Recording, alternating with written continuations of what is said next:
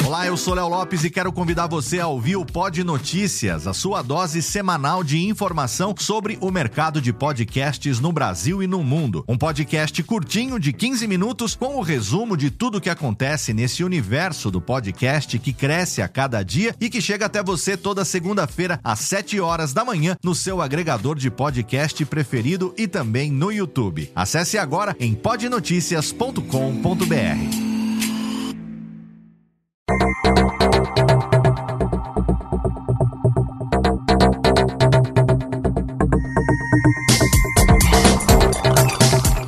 Técnica, alô Técnica, baixa trilha técnica, seja muito bem-vindo ao episódio número 17 do Alô Técnica. Hoje nós vamos falar sobre como saber a hora de abrir uma empresa.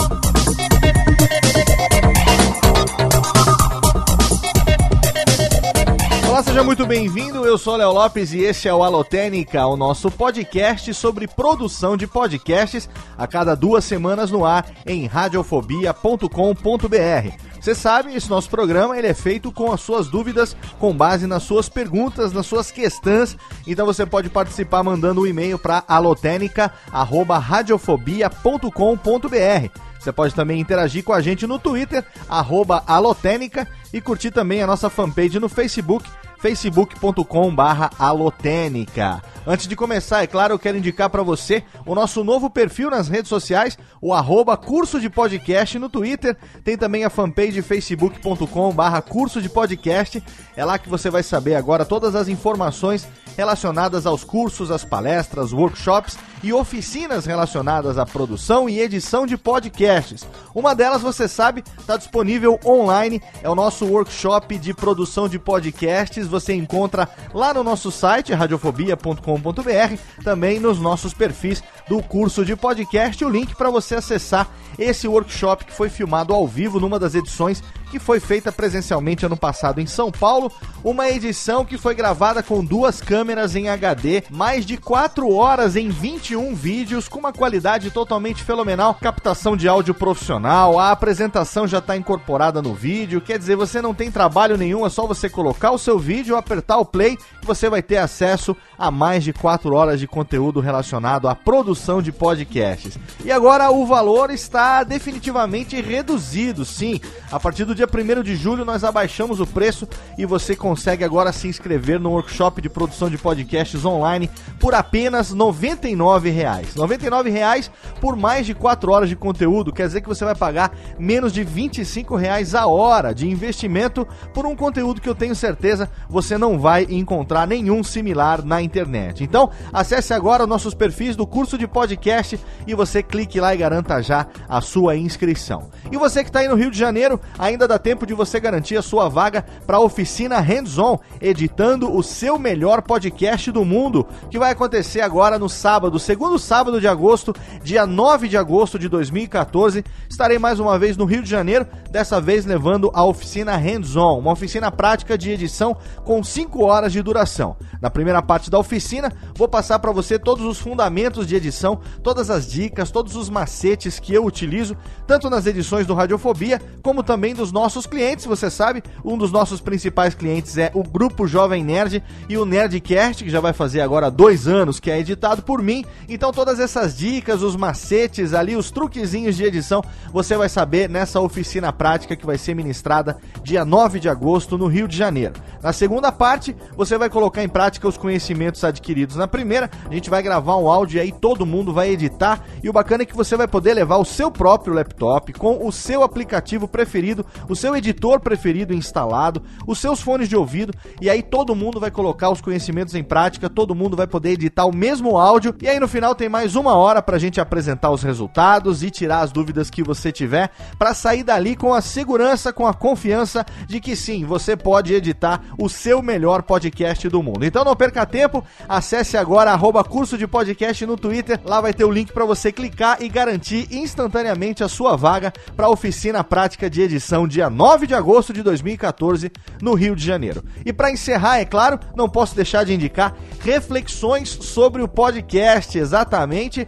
o nosso livro escrito a 20 mãos por 10 podcasters, um livro escrito por e para podcasters, contando não só a história do podcast no Brasil, como também as impressões de pessoas que vivem a mídia podcast no seu dia a dia. Você pode comprar o livro tanto na edição impressa como nas versões digitais para você ler aí no seu e-reader preferido. É só você acessar agora o nosso site radiofobia.com.br. Lá vai ter o link, você vai ser encaminhado para o site da Marzupial Editora e lá você vai saber tudo sobre como adquirir uma cópia de reflexões sobre o podcast, tá bom? Agora, técnica, solta a vinhetinha porque tá na hora do tema de hoje.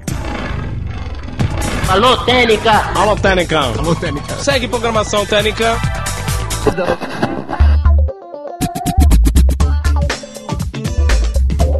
Tema de hoje tem como base, como sempre, os e-mails recebidos de você que ouve aí do outro lado. Você pode mandar um e-mail para alotenica@radiofobia.com.br como fez o Jonathan Caldeira, 22 anos, analista de sistemas do Rio de Janeiro. E ele mandou o seguinte: Olá, Léo. Primeiramente, parabéns pela iniciativa e pelo excelente trabalho. Muito obrigado.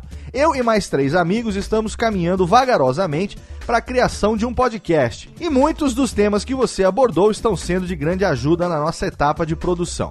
Porém, me surgiu uma dúvida quanto ao registro de marca e criação de CNPJ. Procurando sobre ambos os assuntos no Google, encontrei o INPI, que é o órgão responsável por registrar a sua marca, seja ela em nome de uma pessoa física, seja ela em nome de uma pessoa jurídica. Como somos um grupo, teremos que criar um CNPJ, ou seja, abrir uma microempresa, para só depois registrarmos a nossa marca.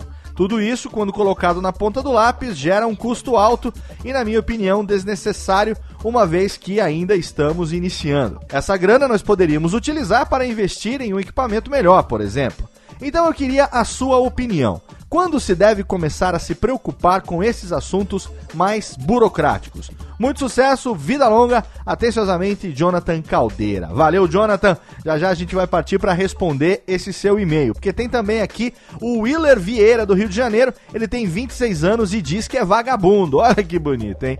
Eu gostaria de perguntar como funciona a parte jurídica, o registro como empresa, como tirar um CNPJ, em que categoria de empresa se encaixa um podcast ou um vlog. Acredito que seja a mesma. Desde já agradeço a atenção e a resposta. Abraços, Willer Vieira, Rio de Janeiro, Vagabex. Muito bem, então tanto o Willer como o Jonathan mandaram e-mails perguntando a respeito de profissionalização, a respeito de abertura de empresa. E aí também muita gente pergunta sempre quando a gente se encontra nos eventos, também nas redes sociais, a respeito disso, né? Como saber a hora de abrir uma empresa? Como saber a hora de você se profissionalizar, de você correr atrás e tirar um CNPJ para você realmente existir como pessoa jurídica, para você poder emitir nota fiscal dos serviços prestados e tudo mais. Como também eu passei por isso, né, algum tempo atrás, tenho aí essa experiência para poder compartilhar com vocês e é sobre isso que nós vamos falar no tema de hoje.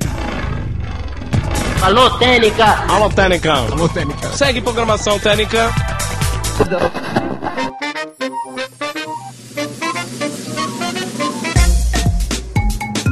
Primeira pergunta que você deve se fazer é o seguinte: primeiramente, eu devo criar uma empresa para começar o meu trabalho como podcast, ou primeiro eu devo começar o meu podcast para depois, quem sabe, abrir uma empresa? É a velha dúvida, né? O que é que veio primeiro, o ovo ou a galinha? A pergunta Tostines, né? Vem demais porque é fresquinho ou é fresquinho porque vem demais? Então, a gente tem que pensar primeiro nos seus objetivos. Você faz podcast por quê? Você faz podcast por hobby, como a grande maioria, começa fazendo podcast por hobby. Eu, quando comecei a fazer podcast lá em 2009, eu não tinha a menor pretensão de um dia ganhar dinheiro com podcast e até mesmo de um dia viver tendo podcast como a minha principal ocupação e a minha principal fonte de renda, como já vem sendo aí há quase dois anos. Eu não tinha essa pretensão lá em 2009. Mas hoje em dia, você tem aí vários exemplos que, dependendo da sua pretensão, dependendo do, do, da sua ambição, você pode sim já querer começar profissionalmente, você pode já querer começar com esses objetivos. Eu não vejo problema nenhum nisso. A única coisa que eu acho que você deve realmente ter em mente, que você deve realmente é, ter uma real noção clara do que acontece, é da realidade da situação, vamos dizer assim, é, é do, do, da posição do podcast como empresa hoje no Brasil, né? A gente está aí às vésperas de completar 10 anos de podcast no Brasil. Agora no mês de outubro vai fazer 10 anos que o primeiro podcast foi publicado aqui no Brasil, e a gente hoje tem uma situação aonde ainda são muito poucos, talvez a gente possa contar em uma ou duas mãos, não sei, mas são muito poucos ainda hoje no Brasil, 10 anos depois da mídia ter começado aqui no país, ainda são muito poucos os podcasts que dão dinheiro para os seus criadores. Ainda são poucos os podcasts que dão renda para as pessoas que o fazem. Né? Alguns, acho que muitos, alguns não, muitos, já conseguem pelo menos se pagar. E por se pagar, eu digo o quê? Que conseguem tirar o suficiente para, enfim, não, não terem que investir com host, né, com hospedagem, com servidor, é, que são as despesas básicas que a gente tem para fazer um podcast profissional. Mas se você depois começa a levar em conta é, investimento em equipamento, investimento em software, é, especialização sua, você vai fazer um curso, você vai aprender a utilizar um software, tudo mais, tudo isso gera um certo investimento. Então existem é, é, podcasts no Brasil que já se pagam, a pessoa ganha com podcast, com AdSense ou com anúncios e tal, ela ganha o suficiente para não ficar no prejuízo. E são poucos aqueles que realmente dão lucro, aqueles que realmente dão dinheiro para as pessoas que produzem. Aí você vai falar assim: "Não, Léo, mas nossa, a gente tem aí como exemplo o Nerdcast, né, e tal. O Nerdcast você tem que levar em conta que é um ponto fora da curva. O Nerdcast, ele é o podcast do Jovem Nerd, mas o Nerdcast, é, ele não, ele não, vamos dizer assim, se fosse depender só do Nerdcast, o negócio do Jovem Nerd não se sustentaria. O negócio do Jovem Nerd está ligado a, a várias ideias, a várias empresas, a vários business, a vários negócios que estão conectados.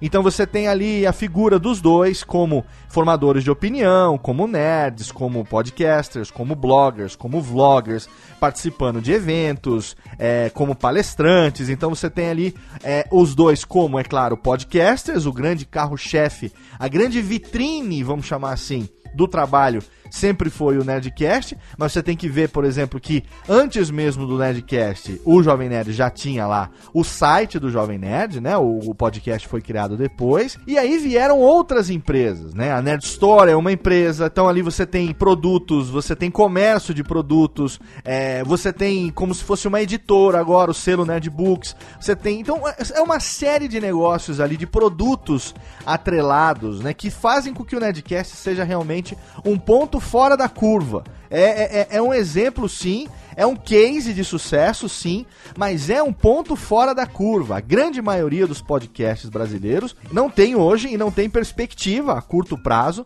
de ter essa, essa gama de negócios atrelados que tem como principal vitrine o podcast. Agora, deixando um pouco de lado esse ponto fora da curva, que é o Nedcast, vamos analisar, por exemplo, a realidade que pode ser a sua, tá? É, assim como foi a minha. Você começa um podcast como hobby você começa ali junto com seus amigos, escolhe um tema. Você tem vários programas aí, vários Alotênica falando a respeito disso. Então, vamos partir do princípio que você já está aí com o seu programa, você já tem o seu público, mas agora você está na dúvida de saber se você realmente deve tirar é, é, um CNPJ, se tornar uma pessoa jurídica, para ver se isso atrai mais negócios, né? Ou se você deve primeiro esperar os negócios é, surgirem e quando a necessidade surgir, você abre uma pessoa jurídica. É, é, então, voltando de novo ao tema que a gente falou lá no começo, a gente entra agora nesse dilema e eu gostaria de abordar isso falando um pouquinho sobre empreendedorismo.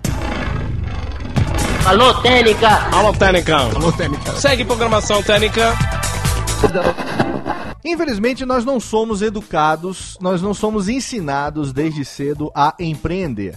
Nós somos ensinados a fazer um curso, a nos tornarmos alguma coisa, seguimos uma profissão, e dentro dessa profissão você tem uma cadeia hierárquica que você vai crescendo, você vai subindo de cargo e tudo mais. A gente não é ensinado a empreender. Menino, o que você quer ser quando crescer? Ah, eu quero ser empresário. Ah, eu quero ser dono do meu próprio negócio eu quero ser, sei lá, um administrador de várias empresas. É, pouquíssimas pessoas responderiam assim. A grande maioria fala uma profissão é, para a qual ela vai ter que estudar durante muito tempo, vai ter que entrar, fazer um concurso, participar de um processo de seleção, entrar numa empresa e começar a galgar o seu crescimento profissional ao longo dos anos. Poucas são as pessoas que realmente têm um espírito empreendedor. Então, primeiro você tem que pensar exatamente nesse aspecto. Né? Você está preparado para empreender? Você quer empreender? Porque abrir uma empresa significa empreender. Independente de qual seja o ramo, independente do que, de que tipo de serviço você vai prestar ou de que tipo de produto você vai oferecer, a partir do momento que você está pensando em abrir uma empresa, você tem que pensar se você consegue empreender, se você conseguiria administrar uma empresa e fazer o negócio crescer, sem malícia, tá? Fazer o negócio business, fazer o seu negócio comercialmente crescer. É, aqui no Brasil, a gente tem o Sebrae. O Sebrae talvez seja o principal órgão aí que ensina as pessoas essa questão de empreender, né? De como abrir uma empresa, como administrar uma empresa. Ele tem cursos, tem palestras, workshops. Com certeza você entrando no site do Sebrae você vai ter uma série de informações. É inclusive dentro do Sebrae que fica o portal do empreendedor, sobre o qual a gente vai falar um pouquinho melhor daqui a pouco. Mas você tem que parar para pensar. Você está preparado para empreender? Se você quer empreender, então você vai fazer o quê? Você tem o que, que você tem para oferecer, né? A partir do momento que você abre um, um CNPJ que você cria uma empresa, você é, é como se fosse um filho que você tem. Tá? Você passa a ter uma responsabilidade é, e você tem que cumprir essa responsabilidade mensalmente. A primeira dessas responsabilidades é o custo que uma empresa gera para você como empresário. Então, se você vai abrir, por exemplo, uma microempresa, ou se você vai abrir, por exemplo, é, é, uma empresa, uma sociedade civil, ou, enfim, se você vai abrir, vamos, vamos falar de microempresa e microempreendedor individual e vamos colocar aqui as duas, as duas diferenças, tá? Microempreendedor individual é quando você exerce uma atividade e você vai rumo à legalização do seu negócio. Você já exerce uma atividade, mas você exerce essa atividade como um bico, como um biscate, como um frila, enfim, você não tem um, um registro para isso, né? Então aí você vai se legalizar como pequeno empresário. Qualquer pessoa pode ser microempreendedor individual hoje no Brasil. É, os, Existem alguns limites para isso, um faturamento anual máximo de 60 mil reais. Você também não pode ter participação em nenhuma outra empresa como sócio ou como titular. E tem também algumas vantagens. Você tem todos os benefícios é, que uma empresa tem, então, tanto com relação a você poder abrir uma conta de pessoa jurídica no banco, você poder pleitear um empréstimo, um financiamento como pessoa jurídica, né? Você poder emitir nota fiscal, receber através de cartão de crédito, cartão de débito, e tudo que uma pessoa jurídica, uma empresa consegue fazer como microempresa, enfim, como uma empresa é, formalmente constituída, como uma sociedade e tal, o microempreendedor individual, que a gente chama de MEI, né, também consegue fazer. Inclusive, o MEI também pode ter um empregado contratado que pode receber até um salário mínimo ou então o piso da categoria que ele esteja registrado. E você tem o imposto que tem que ser pago mensalmente pelo MEI, né? O microempreendedor individual, mensalmente, se você está na área de prestação de serviço, você paga hoje mensalmente R$ 41,20. Tem lá o, o guia é, é, do DAS, né, que é o documento de arrecadação do Simples. Você entra lá, quando você abre a empresa, você ah, é, passa a ter o, o, site que você entra, você tem o seu, a sua senha, tudo direitinho, e aí você emite o, o boleto anual do DAS, e aí todo dia 20, né, você recolhe. Para você que é prestador de serviço, você paga R$ 41,20. Quando você é comércio, aí é diferente. Aí são R$ 36,20 por mês, porque você não paga o ISS, que é o Imposto sobre Serviço. Quando é prestação de serviço, tem esse ISS, esses R$ reais a mais. Né? Então, é, o que, que acontece? Você pode, como microempreendedor individual, ter o seu CNPJ, você pode é, emitir nota fiscal, você pode, enfim, fazer tudo que uma empresa, é, uma sociedade, uma sociedade anônima, uma sociedade civil, uma microempresa, tudo, tudo, tudo igual. A única coisa é que o valor do imposto que você paga mensalmente é fixo, você não pode ser sócio de nenhuma outra empresa, o rendimento anual máximo é de 60 mil reais e você é, pode ter até no máximo um empregado. E aí, o outro lado, né, de você empreender é você abrir uma empresa, constituir uma empresa, como o nosso amigo Jonathan tá dizendo, ele que tem outros amigos, né, e já tá querendo abrir uma empresa é, que as outras pessoas é, vão ser seus sócios, então aí não tem jeito, aí você vai ter que abrir realmente uma microempresa, todo mundo entra na sociedade, aí você vai ter que criar um estatuto, divisão de cotas e tudo mais. A melhor opção para você quando você quiser abrir uma microempresa é procurar um contador tá? Não, não, não vai perder tempo, por mais que a internet hoje em dia, o Google facilite a sua vida, mas pode ter certeza que é muito mais complicado do que parece é, com relação à abertura de empresa, principalmente porque envolve despesas que você talvez não saiba que existam e eu realmente não vou saber te dizer todas elas agora, mas pode ter certeza que sim. Abrir uma microempresa, uma sociedade, é mais complicado do que abrir é, uma empresa como microempreendedor individual. Até porque uma MEI, né, o microempreendedor individual, você entra no portal do empreendedor e você, em 15 minutos, você tem o seu CNPJ. É, é, muito simples, na verdade. É muito fácil hoje em dia você conseguir fazer isso. Então, assim, o que, que vai diferenciar? Se você vai querer abrir uma microempresa ou se você vai abrir uma empresa como microempreendedor individual. Primeiro, se você está sozinho, o microempreendedor individual é mais do que suficiente para você, até porque é para isso que ele serve. Né? O nome já diz, microempreendedor individual. Ele é para formalização de um negócio que você já trabalha no mercado informal. Existem mais de 500 categorias que você pode se enquadrar é, como microempreendedor individual, desde abatedor de aves até vinagreiro. Tem uma lista lá com mais de 500 categorias, das quais você pode escolher até 10 no momento da abertura da empresa como microempreendedor individual. Já como é, microempresa, né, você aí vai ter que selecionar muito bem o tipo de negócio que você quer fazer. Aí existe uma infinidade muito maior de serviços e aí de acordo com a empresa vai ser o imposto que você vai recolher. O imposto vai variar de acordo também com o estado que você mora, com a cidade que você vive. Então eu não vou entrar nesse aspecto porque isso aqui não é um tutorial sobre como abrir uma empresa. Né? O mérito aqui do programa hoje é a gente falar a respeito de como saber a hora de abrir uma empresa para o seu podcast. Se você vai abrir como microempreendedor individual, que é muito mais simples, ou se você vai abrir como microempresa, ou mesmo como empresa já é, maior, com escopo maior, isso daí vai depender do que você pretende fazer. O que nós vamos falar aqui a partir de agora é exatamente como analisar esse momento de saber se você precisa ou não abrir uma empresa, ou se você pode ficar aí muito bem do jeito que está. Alô, Técnica! Alô, Técnica! Alô, Técnica! Segue programação Técnica! Para saber o momento certo, você precisa analisar exatamente qual é a necessidade que você tem de ser empresa, né? A necessidade que você tem de, é, é de ser pessoa jurídica. Se você está aí, você tem um podcast, você já recebeu uma proposta é, de fazer um anúncio de um determinado produto ou de um determinado serviço. E aí você não pôde fazer isso, porque quando perguntaram se você emitia nota fiscal, você disse que não. Então, aí você já tem uma, né, um, um ponto de interrogação que é a pergunta: será que já não é a hora de abrir a minha empresa? Né? Eu acredito que você abrir a empresa antes, já começando como pessoa jurídica, se você não tem uma perspectiva a curto prazo, né, uma perspectiva imediata é, de necessidade de emissão de nota que você precise para poder receber alguma coisa, eu acho bobagem. Primeiro, porque você vai se comprometer com essa despesa mensal de R$ 41,20 como prestação de serviço.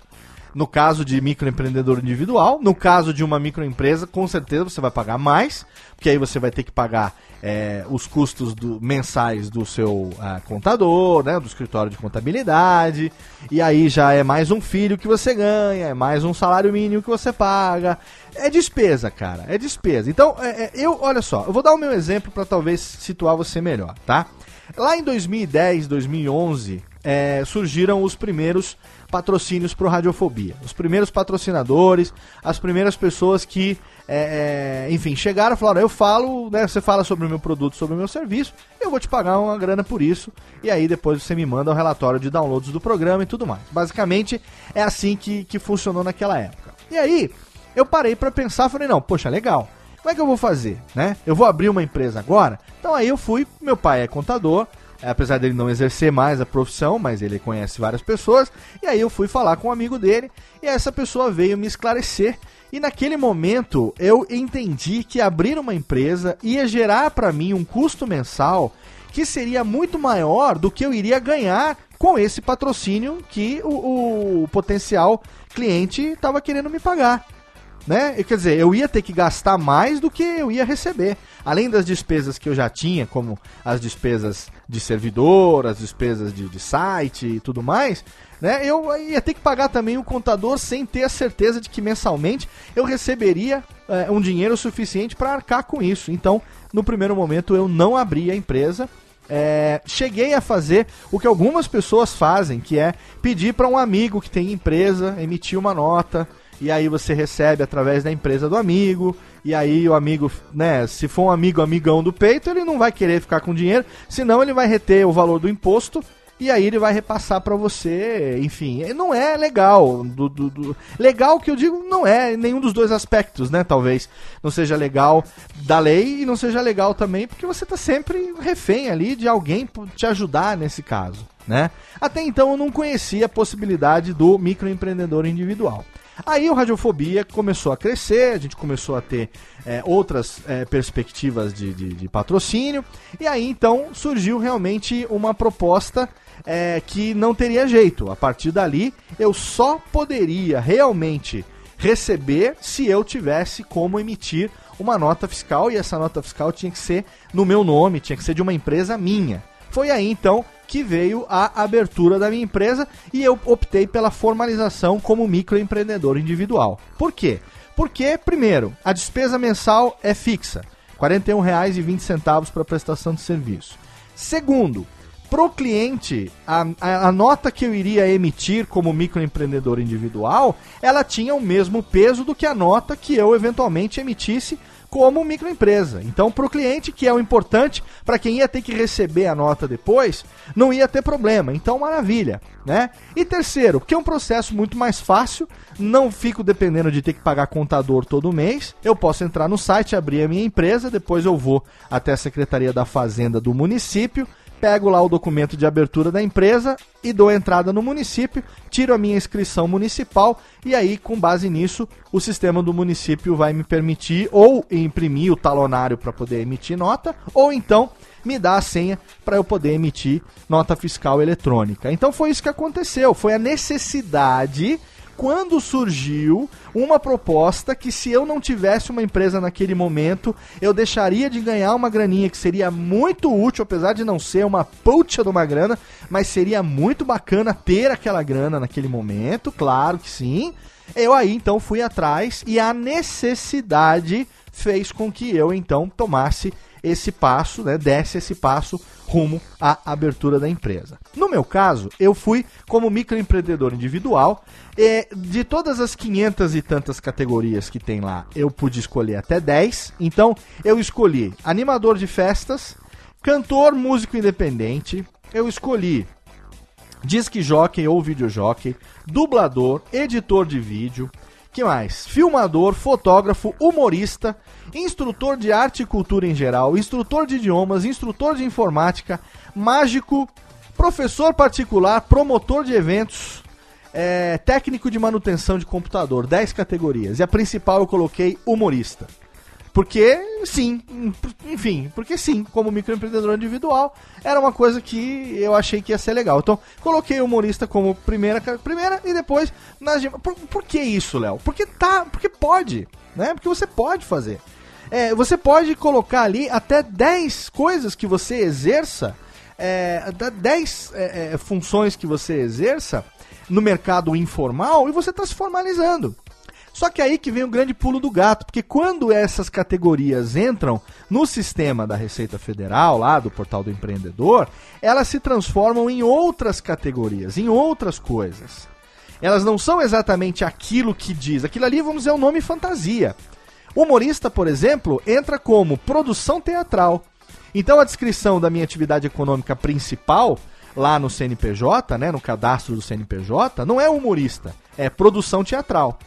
E aí vem a descrição das atividades secundárias, no caso da minha empresa, que são produção musical, ensino de arte e cultura, serviço de organização de feiras, congressos, exposições e festas, atividades de sonorização e de iluminação, atividade de produção de fotografia, exceto aérea e submarina, treinamento em informática, filmagem de festas e eventos, serviços de dublagem, ensino de idiomas, outras atividades de recreação e lazer não especificadas, outras atividades de ensino não especificadas e atividade de pós-produção cinematográfica de vídeos e de programas de televisão não especificadas anteriormente. Nossa, cansa até de falar, mas eu pude colocar as 10 categorias, então eu peguei e coloquei as 10 categorias. E aí é que eu fui ver. Olha só que bacana, que entre essas categorias eu tenho aqui fonografia e gravação de sons, Olha só, produção de podcasts, né? Eu posso, na hora de emitir a nota, eu posso escolher isso. E quando eu faço meus cursos, os workshops, as palestras e tal, que tem que emitir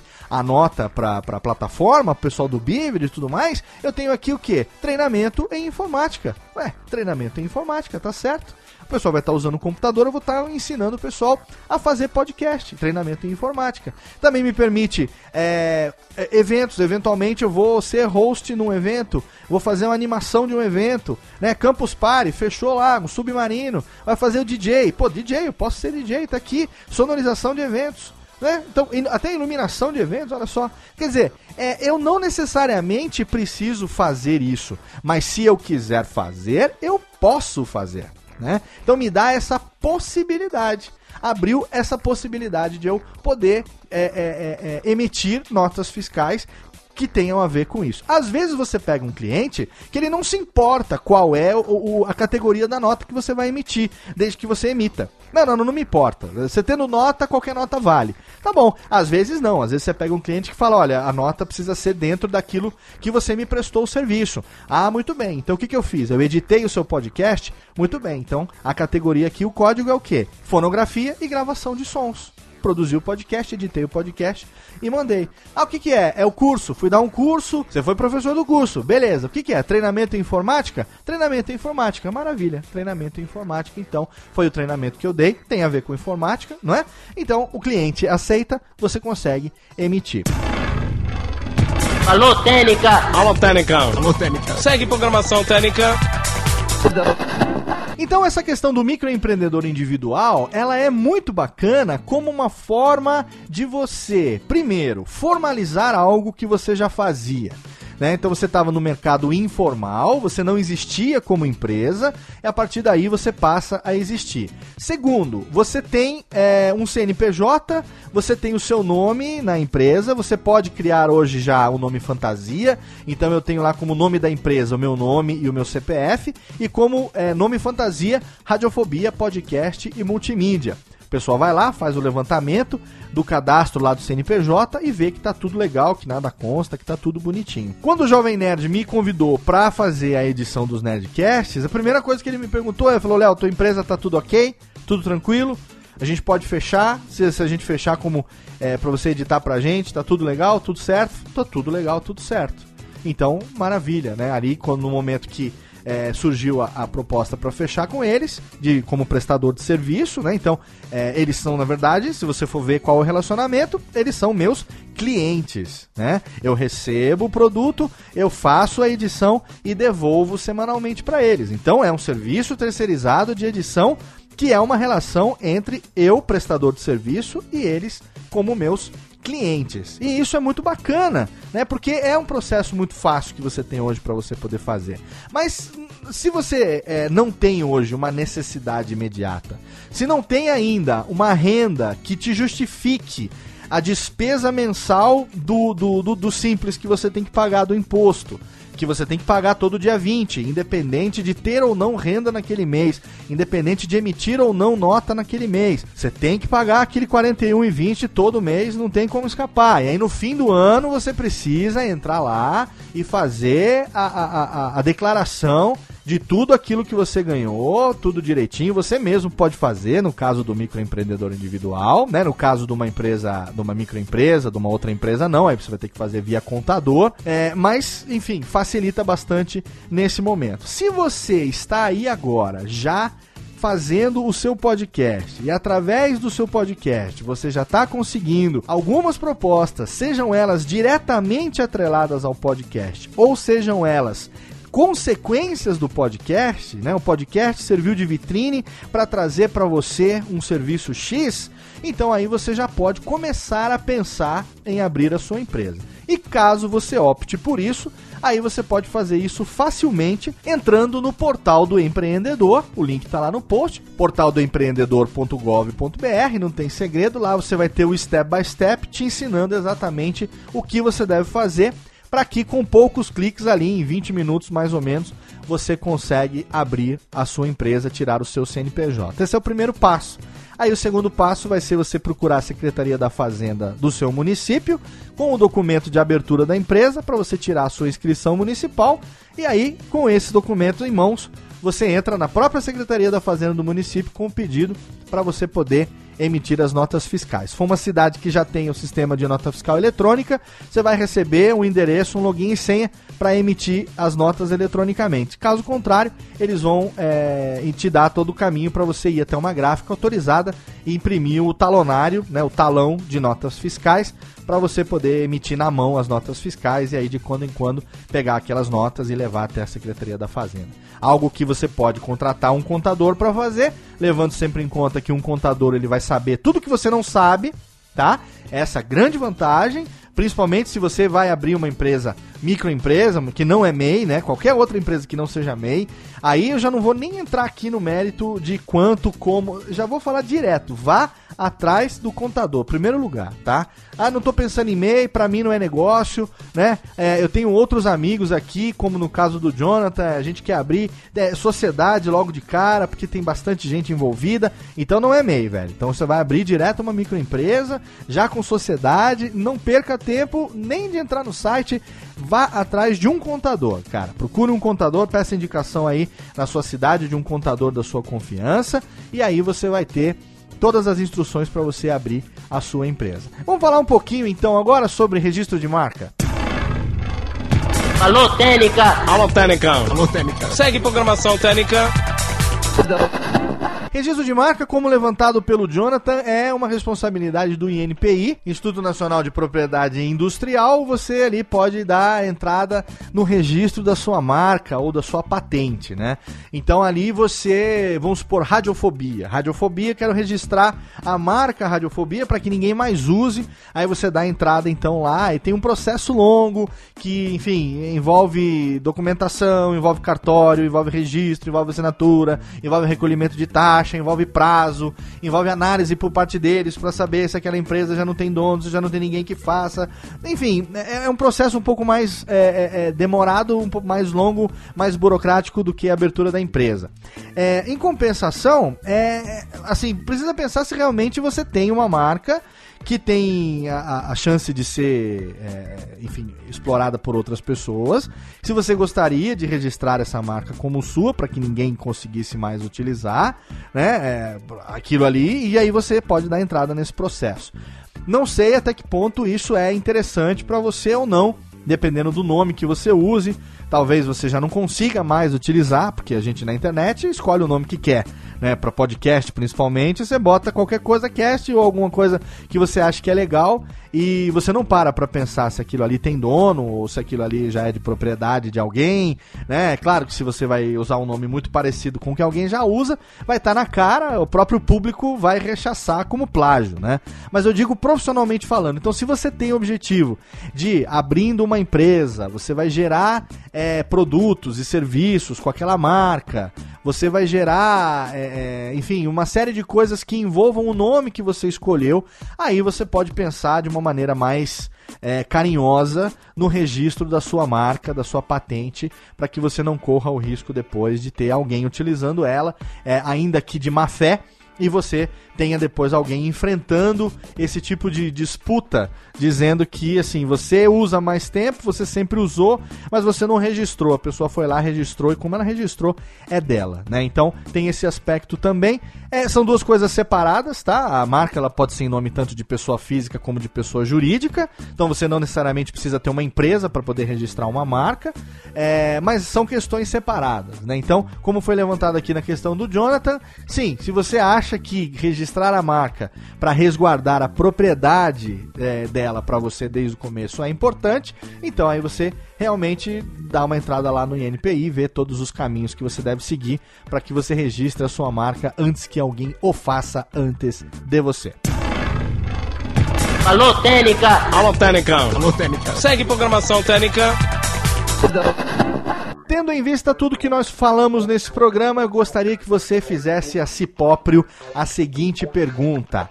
Já me perguntaram se eu emito nota fiscal ou não quando fui fechar algum patrocínio, algum anúncio no meu podcast? Se a resposta for sim, você já pode cogitar a abertura da sua empresa. Se isso ainda não aconteceu, a abertura da empresa talvez ainda não seja necessária para você. É claro que você pode abrir uma empresa a qualquer momento, qualquer pessoa no Brasil pode abrir uma empresa a qualquer momento, a não ser que ela tenha impedimentos legais para isso.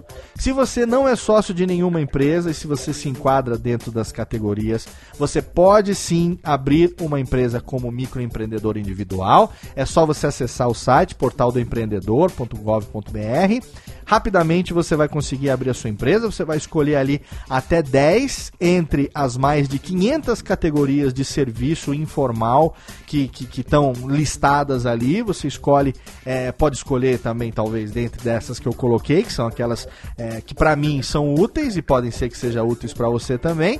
E aí você vai ter a sua empresa como microempreendedor individual, sabendo que o limite seu de crescimento é 60 mil reais por ano. Se por acaso você faturar mais do que 60 mil reais, aí, obviamente, você vai ser convidado a se tornar uma microempresa, a migrar, é, sair né, da posição de microempreendedor individual para você então abrir uma empresa, constituir uma empresa é, numa outra categoria, tá bom? O nosso amigo Wheeler falou a respeito de vlog e se você for lá nas categorias, né, você vai ver que uma das categorias que você pode é, enquadrar ali como microempreendedor individual, além de fotógrafo, filmador, é editor de vídeo. Então, pode ser que para você seja útil. Eu não sei, blogueiros e vloggers em geral, como é que eles fazem nesse processo de formalização de empresa. No meu caso, porque eu não sou nem vlogueiro nem blogueiro, né?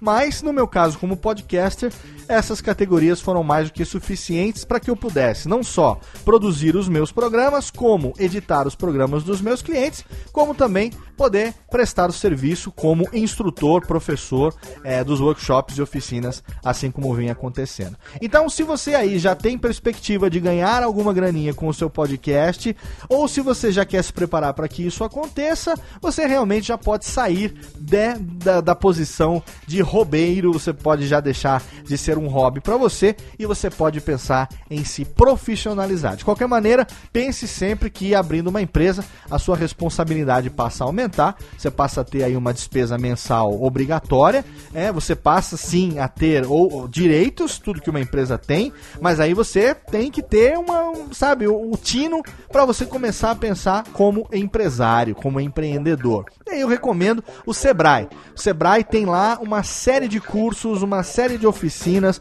tanto online como presenciais, em quase todas as cidades do Brasil, em todos os estados, com certeza. Você entrando lá no site do Sebrae, se você jogar Sebrae Empreendedor Individual no Google, vai vir uma gama de resultados para você e você vai ter acesso. Eu recomendo fortemente, eu já fiz alguns, e eu recomendo fortemente que você também faça alguns cursos de administração, de empreendedorismo, que você vai ter uma visão diferente de negócio. No momento que isso acontecer, aí você esteja preparado, porque estará feita a divisão entre homens e crianças, e aí você pode crescer dependendo unicamente do seu esforço e do seu profissionalismo. Espero que tenha respondido as dúvidas do Jonathan e do William, espero que tenha agregado um pouco de conteúdo para você. Técnica, solta a vinheta porque está na hora da pergunta do ouvinte. Alô, Técnica! Alô, Técnica! Alô, Técnica! Segue programação Técnica! A pergunta do ouvinte de hoje vem do Yuri Motoyama, tem 28 anos, é educador físico e mestre em ciências da saúde. Ele é de Praia Grande, São Paulo e escreveu o seguinte: Olá, Léo. Antes de mais nada, fico imensamente agradecido pelo seu esforço e dedicação para contribuir para um mundo podcastal melhor. Muito obrigado. Iniciei meu próprio podcast sobre saúde e qualidade de vida, voltado para atividades físicas. E coincidentemente, você começou a postar o Alotênica junto com meu início na Podosfera. Me considero completamente leigo em podcasts, ouço há um ano apenas e tenho como meus preferidos o Radiofobia, o Nerdcast e os comentadores. Legal. Uma dúvida que tenho é sobre hardware. Sempre ouço você falando que utiliza uma placa de som para ligar microfones, fones e mesa. Mas no meu caso, eu utilizo um notebook para fazer as minhas edições. O que, que você recomenda? Ter um desktop para acoplar uma placa de som boa ou utilizar algum outro aparelho em conjunto com o meu notebook? Apenas um comentário sobre o episódio que você falou sobre a respiração diafragmática e algumas técnicas de locução. Na verdade, o termo respiração diafragmática é incorreto, pois nos dá a impressão de que existe uma respiração não diafragmática. Porém, todas as respirações utilizam o diafragma, pois ele é o músculo respiratório principal.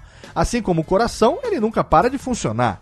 Algumas vezes dou aula sobre o sistema respiratório em cursos de yoga e gosto de utilizar o termo respiração com movimentos torácicos ou torácicos, aquela carregada, parecendo uma respiração de preocupação e respiração com movimentos abdominais, aquela mais relaxada que fazemos ao dormir ou que as crianças utilizam muito, como você citou. Abraços, grande mestre, do seu amigo Yuri Motoyama. Yuri, brigadaço pelo seu e-mail, obrigado por esclarecer essa questão da respiração, é muito bacana trazer essas questões aí que são faladas no programa e corrigir, eu acho muito bacana quando isso acontece, sinal que foi interessante. E eu aprendo cada vez mais quando isso acontece com certeza. Agora, respondendo a sua pergunta, com relação ao hardware, né, você está perguntando se, já que você usa um notebook, se é melhor você ter um desktop para acoplar uma placa de som boa ou utilizar algum um outro aparelho. Cara, é, a gente já falou sobre isso em outros programas. Eu acho que desde que você escreveu esse e-mail, já tiveram outros alotécnicas aí que esclareceram um pouco essa questão para você, tenho certeza disso. Mas o que eu sempre falo é o seguinte: notebook não foi feito para trabalho de áudio profissional, a não ser que você tenha um notebook é, para isso, né? Algumas marcas lançaram aí um tempo atrás notebooks configurados para edição de áudio e vídeo totalmente fenomenais, mas a grande maioria dos notebooks tem uma placa de som pífia, é, é ali básica para você poder ouvir música enquanto trabalha, para você reproduzir o áudio de um vídeo, uma coisa assim, não para edição de áudio. Então o que eu sempre peço para você pensar é o seguinte: o quanto o seu equipamento consegue gerar um áudio de qualidade. Você testa. E quando eu falo equipamento, eu falo tudo que você utiliza. O seu microfone, se você tem um mixer, um mixer, é, a placa de som, seja do seu notebook, seja do seu desktop, um gravador externo que você eventualmente use, não importa qual é a qualidade que você quer gerar como resultado e qual é a qualidade que o hardware que você tem hoje gera para você. Faz vários testes. Se você perceber que a qualidade está aquém, abaixo daquela que você espera para você poder entregar para o seu público, então aí você começa a pensar o que é que você pode melhorar. Será que eu posso melhorar o meu microfone? Será que eu posso melhorar a minha placa de som? Puxa vida, mas se eu uso um notebook, eu não tenho como melhorar a placa de som do notebook, já que é uma placa on-board. Então agora eu tenho que pensar numa solução off-board, né, numa placa externa, seja numa placa USB, seja num dispositivo de gravação. O que, que eu posso fazer? E aí você vai analisar, cara, passo a passo do seu equipamento. É, o que eu sempre digo é que uma das coisas mais bacanas é que o podcast permite que você tenha uma quantidade incomensurável de configurações. Não dá para saber quantas combinações possíveis existem, tamanha quantidade de hardware e software diferentes que a gente tem hoje em dia. Cada um que a gente pensar, se a gente analisar aqui, por exemplo, 10 pessoas, a gente vai ver que 10 pessoas têm 10 configurações de hardware diferentes. Seja pela marca da placa de som, seja pelo processador, seja pela, pelo mixer ou pelo microfone, o tipo do microfone, é, sabe? Sempre vai ser diferente. Então o que importa não é chegar naquele ideal, porque o ideal não existe. O, o que importa é você chegar naquilo que você considera o padrão para você poder fazer a sua entrega. Então, se você tem um notebook e você fazendo hoje da maneira como você faz, provavelmente com microfone USB, direto no seu notebook, é, você vai ter limitações aí, você não vai conseguir conectar muita gente, a não ser que a galera esteja via Skype e tal. Então, faz o teste para aquilo que você considera como o mundo ideal e veja qual é a qualidade que você tem. Se você acha que a qualidade está abaixo do que você gostaria de oferecer, aí então você começa a analisar o que é que você pode mudar, em que você pode investir para você ter aí um upgrade de qualidade e chegar naquilo que você realmente gostaria de entregar. Talvez no microfone, talvez investir num gravador externo e não depender do notebook, quem sabe? Né? Um H4N, um outro gravador aí, um Tascam, um gravador externo que permita que você grave sem o notebook. Depois você vai usar o notebook só para editar.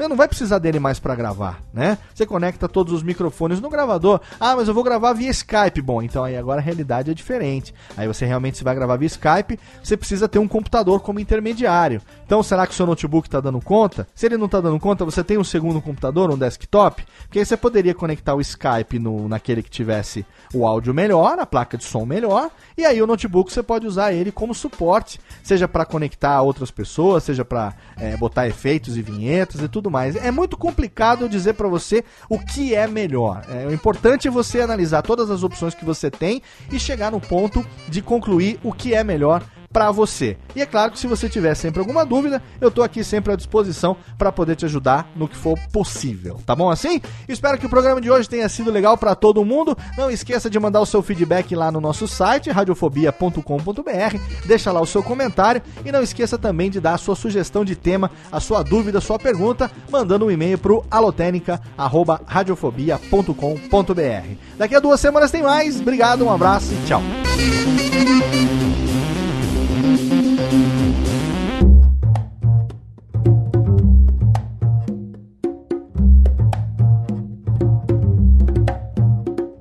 Este podcast foi produzido por Radiofobia, podcast e multimídia.